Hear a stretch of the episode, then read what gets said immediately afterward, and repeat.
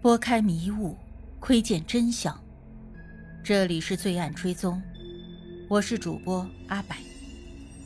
凶案或许离奇残忍，但作案的动机往往代表了人性的欲望。追踪真实罪恶，重返凶案现场。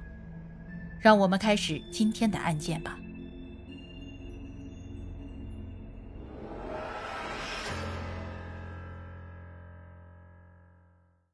听友们好，我是阿柏，今天要为大家介绍的案子呀，发生在南京。二零零九年的七月，当地的一家药企的副总经理徐建突然与公司失联了。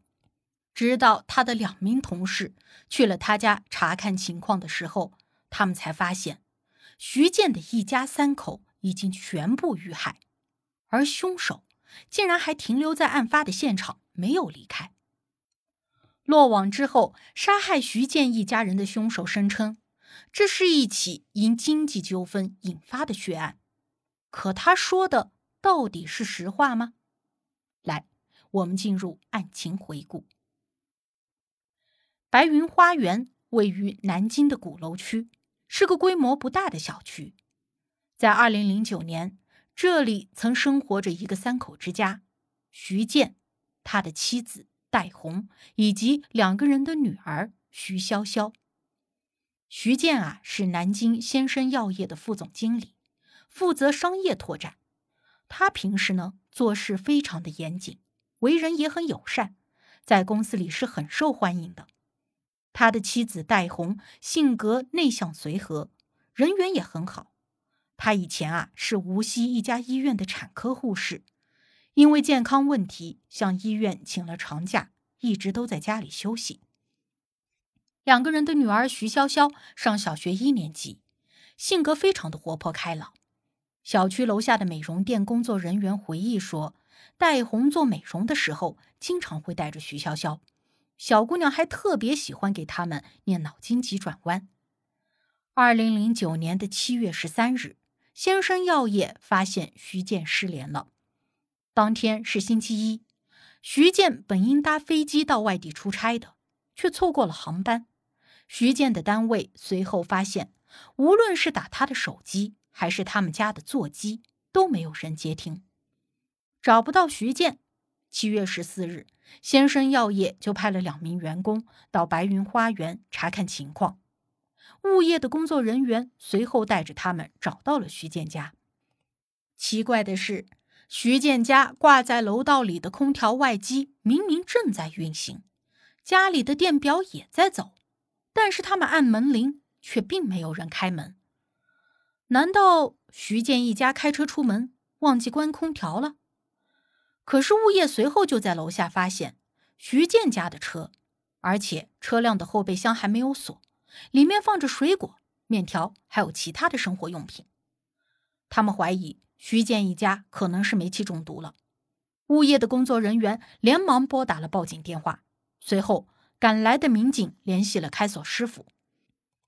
门刚一打开，一股腐臭夹杂着血腥味扑面而来。徐建家到处都是血迹，门厅走廊里似乎躺着一个人，上面盖着一张被子。而令民警吃惊的是，徐建家竟然还有一个人。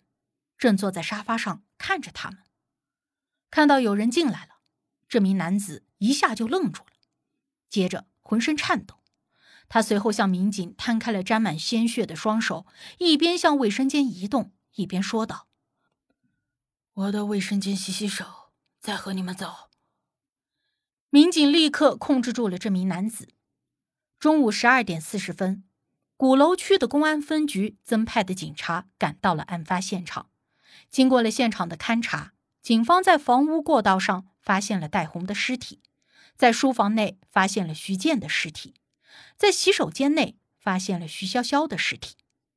三个人的尸体均不完整，有明显被分尸的痕迹。尸体旁边还散落着衣服，被用来包裹受害人已经被分解的残躯。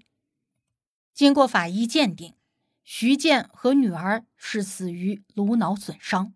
头部曾经遭到了钝器的打击，而他的妻子除了头部遭到钝器打击之外，还曾被凶手扼颈，死于窒息合并颅脑损伤。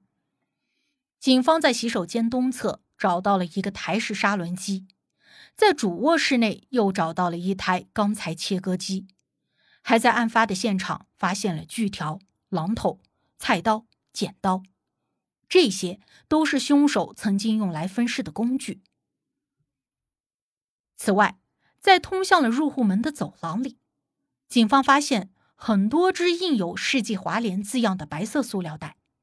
从徐建家客厅的电视柜上，警方找到了一个黄色纸袋，里面有五份关于房产过户的合同，约定将徐建家位于白云花园的住宅过户给一个名叫艾建国的人。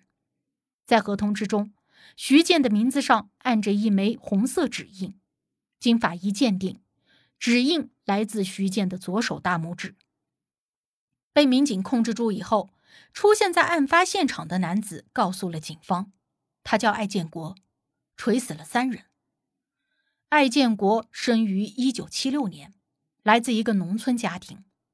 二零零四年研究生毕业以后，他和徐建曾经在同一家药企就职，徐建是他的上级。再后来。徐建就跳槽去了先生药业，艾建国也辞职离开了。根据网上流传的最广的一个版本，这是一起由经济纠纷引发的血案。艾建国因为徐建夫妇恶意拖欠他三十万不还，冲动之下就杀害了徐建一家三口。接下来，我们再一起来听听我的这个版本。在这个版本中啊，艾建国是一个性格内向。不善言辞，但是肯钻研、吃苦耐劳的年轻人。二零零四年，他毕业参加工作以后，因为没有销售经验，业绩就一直很差。还好，他的上司徐建提携和帮助他，业绩才有所改善，并且保住了这份工作。从那之后，艾建国和徐建的关系就越来越好，两个人也从同事变成了朋友。唯一美中不足的是。徐建和他的妻子都有点势力，似乎看不起他。根据这个版本，二零零五年，徐建跳槽离开公司以后，艾建国也辞职创业了。之后，艾建国的生意做得有声有色，徐建也为他介绍过不少的客源。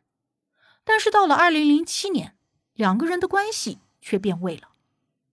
根据网上流传的版本，二零零七年，艾建国创业。刚攒下了第一桶金之后不久，徐建就向他借了三十万，说想在南京买房。虽然艾建国有些舍不得，但是因为两个人的关系很好，他还是借钱给了徐建，也没有让他打欠条。结果等徐建新房入住了，艾建国才发现，徐建一家的吃穿用度都很优渥，根本就不像是需要借钱的样子。在此后一年多的时间里，艾建国几次找到了徐建，想要谈谈还钱的事情，都被徐建夫妇以各种理由给搪塞过去了。直到二零零九年的春节，因为公司经营困难，缺少周转资金，艾建国开始频频的找徐建催债。没想到这下，徐建不仅不还钱，后来更是连理由都懒得找，开始避而不见。而在咨询了律师之后，艾建国才发现，因为他没有欠条，也没有录音，没有任何证明徐建确实欠他钱的证据，他是很难通过打官司来要回这笔钱的。假如这个经济纠纷真的存在，那这一切又是如何转变为一场血案的呢？根据艾建国说呀，借了钱一年半以后，由于徐建一直都拖着没有还。还拒绝给他立任何的字据，所以他在二零零九年的七月十二日找到了徐建的家中，他打算一定要讨到一个说法。当时徐建的妻子不在家，他家只有他跟女儿在。下午四点多以后，徐建的妻子也回来了。艾建国声称，一进门，戴红就装作不认识他的样子，只和徐建用无锡话交谈。当时徐建本来已经承认他欠了三十万，同意给他打欠条了，但是戴红却对徐建挤眉弄眼，要他否认这件事，还阻拦着丈夫写欠条。讨债不成，艾建国说他本来都已经打算走了，想着之后去委托一个催债公司来解决这件事。但是没想到，就在他要离开徐建的家里，戴红突然拿了一个榔头过来要砸他。于是他立刻跳了起来，抢下榔头要反砸戴红。根据艾建国说，戴红之后立刻跑进了女儿的卧室，反锁了房门。他一脚就踹开了房门，接着再度把门反锁。他和戴红在房间内爆发了激烈的语言和肢体冲突，最后在他的挑衅之下锤死了他。然后他打开了房门，让徐建进了屋，看到妻子倒在地上生死不明，徐建当场就吓得跪倒在地。他说可以卖房还债，求艾建国放过他和女儿。根据艾建国的自述，他之后对徐建提议说，两个人可以一起把戴红的尸体给处理掉，再帮他找一个老婆。但是因为徐建只是一个劲的求他放过自己和女儿，所以艾建国觉得徐建并不相信他，因此又锤死了对方。至于为什么要杀害徐潇潇，艾建国的理由是徐潇潇看到了他杀害徐建的整个过程。听到这里，相信大家都有了不少的疑问，比如，虽然网上流传的版本，艾建国看似是因为没有欠条，也没有录音，所以追债无门，但是他难道连转账记录都无法提供，证明自己曾经转过钱给徐建夫妇吗？如果有转账记录，而且后续的聊天中徐建也承认过欠钱，那是有可能得到法院的支持的。再比如，案发的当日他都要走了，徐建的妻子为什么还要拿着榔头攻击他？徐建发现艾建国把妻子锁进了房间里以后，听着两人的冲突逐渐升级，在屋子外面的徐建难道就那么干等着？他不会报警吗？案发的当日，到底发生了什么？艾建国和徐建夫妇之间的纠纷的真相又是怎么样的呢？八世间奇案，看人间百态，品百味人生。喜欢的朋友可以订阅专辑，关注我，定期更新真实案件。你都看过或者听过哪些离奇的案件？欢迎留言讨论。我是阿柏，我们下期见。